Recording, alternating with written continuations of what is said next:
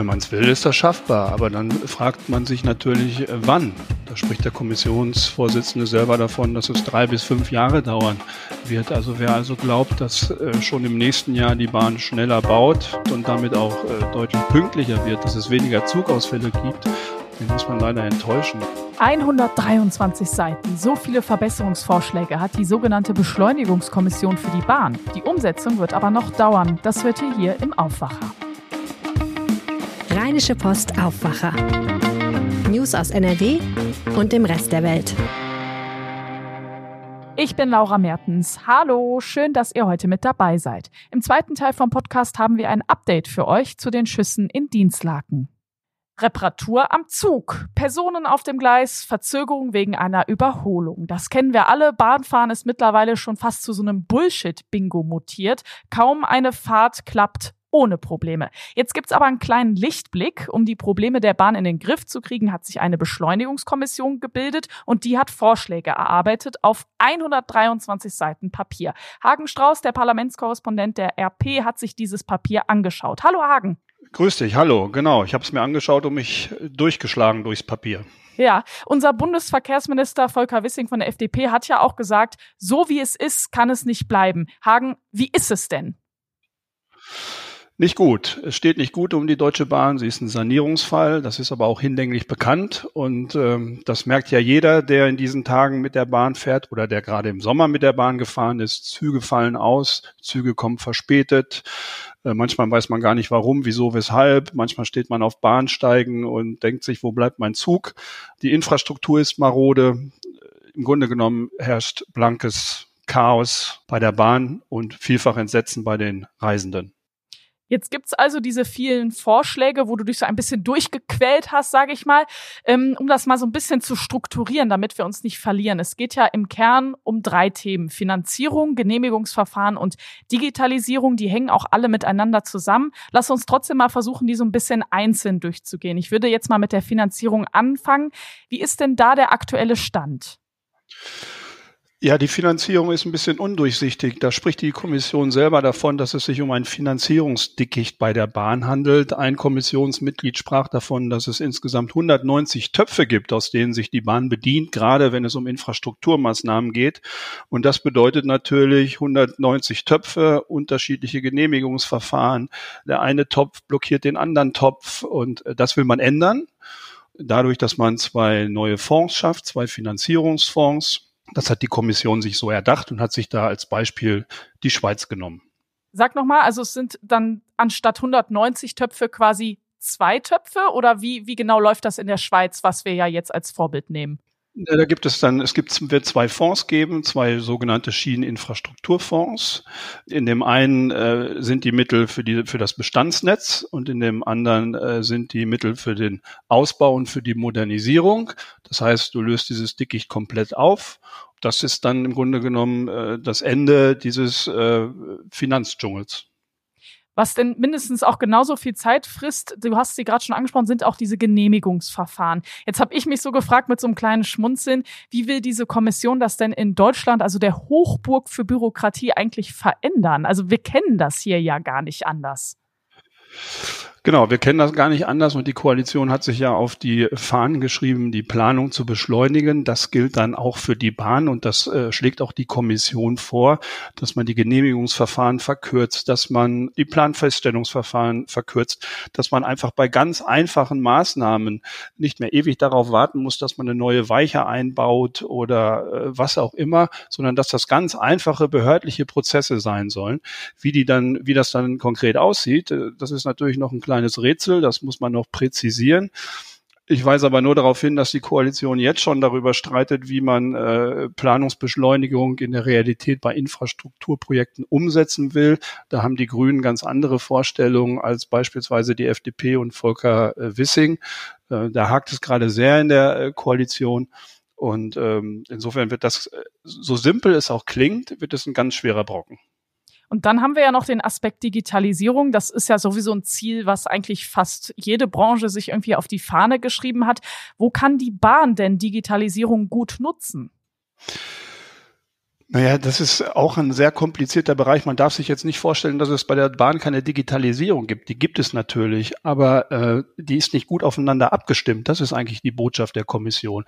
Und äh, wenn man das besser aufeinander abstimmen würde, dann müssten Züge weniger äh, lange warten, dann würden Ankopplungen äh, schneller funktionieren.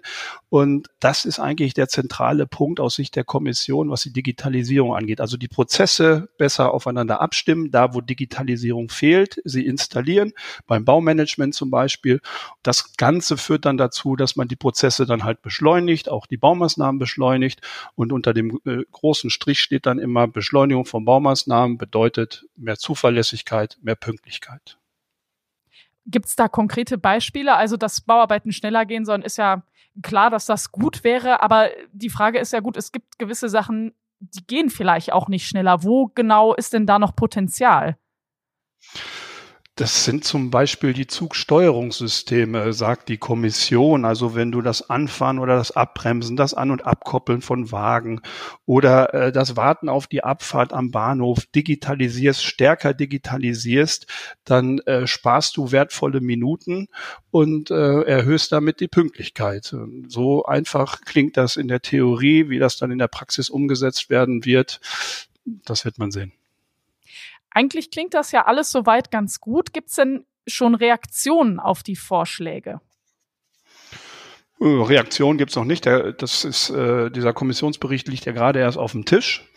Aber wir haben ja eine debattenfreudige Koalition, gerade wenn es um Verkehrsthemen geht. Und äh, Verkehrsthemen bedeuten ja auch immer Klimathemen. Und insofern müssen wir uns da wahrscheinlich noch auf langwierige Diskussionen einstellen. Eines ist klar, das war so ein bisschen die Botschaft äh, bei der Vorstellung des Berichtes. Die Bahn, die hat keine andere Wahl. Sie muss mitmachen, sie muss mitziehen. Äh, Volker Wissing sprach von einem Commitment, weil jeder genau weiß, wie es um das Unternehmen steht.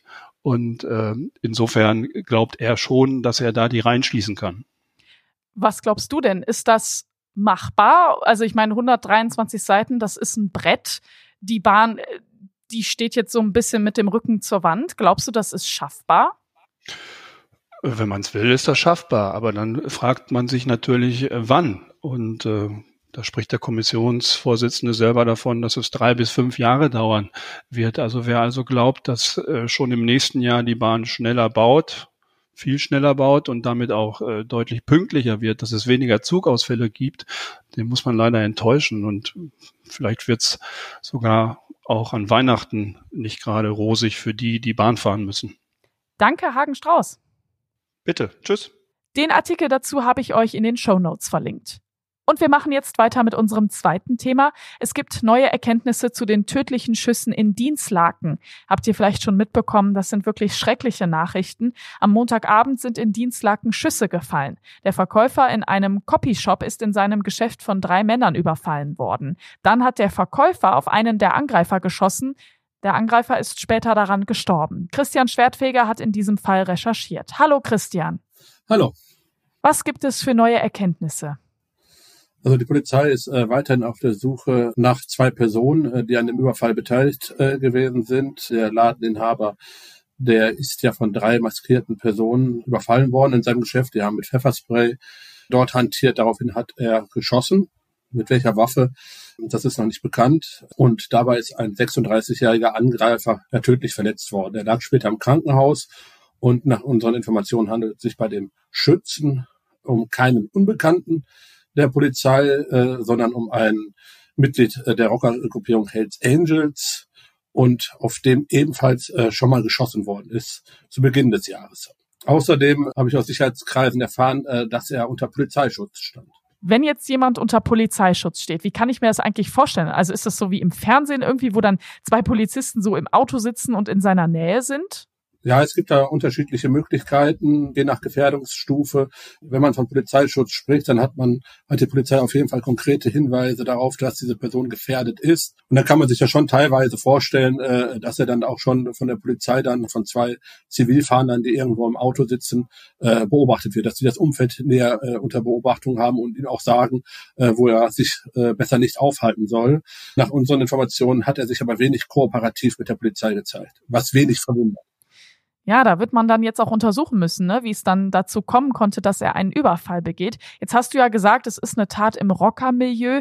Ist Dienstlaken ein Hotspot der Rocker?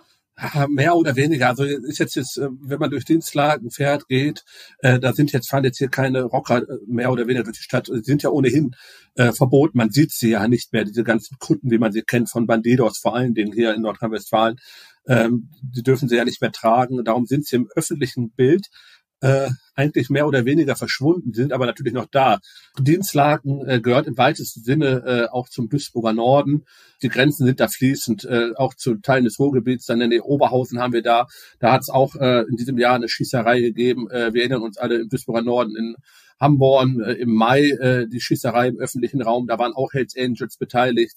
Also da köchelt es schon extrem dort oben. Inwieweit dieser Fall jetzt äh, äh, mit anderen Fällen zu tun hat, ähm, das können die Ermittler bislang noch nicht sagen. Ich finde so Rocker dann auf den Motorrädern, das ist irgendwie schon eine krasse Erscheinung, manchmal auch so ein bisschen beängstigend. Ganz plumpe Frage, sind die auch für uns gefährlich oder ist das dann eher so was, was unter denen bleibt?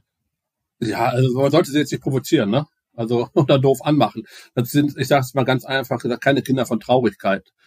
Also äh, normalerweise sind sie für normale Leute nicht gefährlich, also außer man provoziert sie halt oder äh, wie jeder andere auch. Aber äh, was gefährlich wird, auch für äh, Leute, mit denen nichts zu tun hat, die schrecken halt vor Gewalt untereinander in der Öffentlichkeit nicht zurück. Und da kann man natürlich dann leicht Opfer auch werden von Gewalttaten in dem Bereich. Ja, vor ein paar Wochen ist in Krefeld ja auch auf offener Straße jemand erschossen worden. Da hat die Polizei aber direkt gesagt, in Krefeld muss man sich keine Sorgen machen. Das war eine Tat unter Kriminellen. Würdest du das jetzt für Dienstlaken auch so einschätzen? Also, dass es da jetzt nicht besonders gefährlich ist? Ja, eigentlich schon. Also ähm, es kann natürlich immer mal was passieren und man kann immer mal am falschen Ort sein. Aber äh, wenn ich mir jetzt so die jüngere Vergangenheit anschaue, also selten, mir fällt jetzt eigentlich konkret jetzt spontan gar kein Fall ein, äh, wo äh, eine un völlig unbeteiligte Person äh, übelst zu Schaden gekommen ist. Aber es kann natürlich passieren und ich will jetzt auch nicht sagen, ähm, äh, dass man nicht aufpassen soll und nicht Opfer von solchen Gewalttaten werden kann, aber die Wahrscheinlichkeit ist doch sehr, sehr gering. Danke, Christian. Gerne. Auf RP Online halten wir euch auf dem Laufenden. Wir freuen uns übrigens immer über Feedback. Schreibt uns gern eine E-Mail an aufwacher.rp-online.de. Danke. Diese Meldungen werden heute wichtig. NRW-Bildungsministerin Dorothee Feller stellt heute Maßnahmen gegen den Lehrkräftemangel vor. Sie spricht dazu im Schulausschuss. Mehr als 8000 Stellen sind derzeit an NRWs Schulen unbesetzt. Vor allem an den Grundschulen fehlen Lehrerinnen und Lehrer.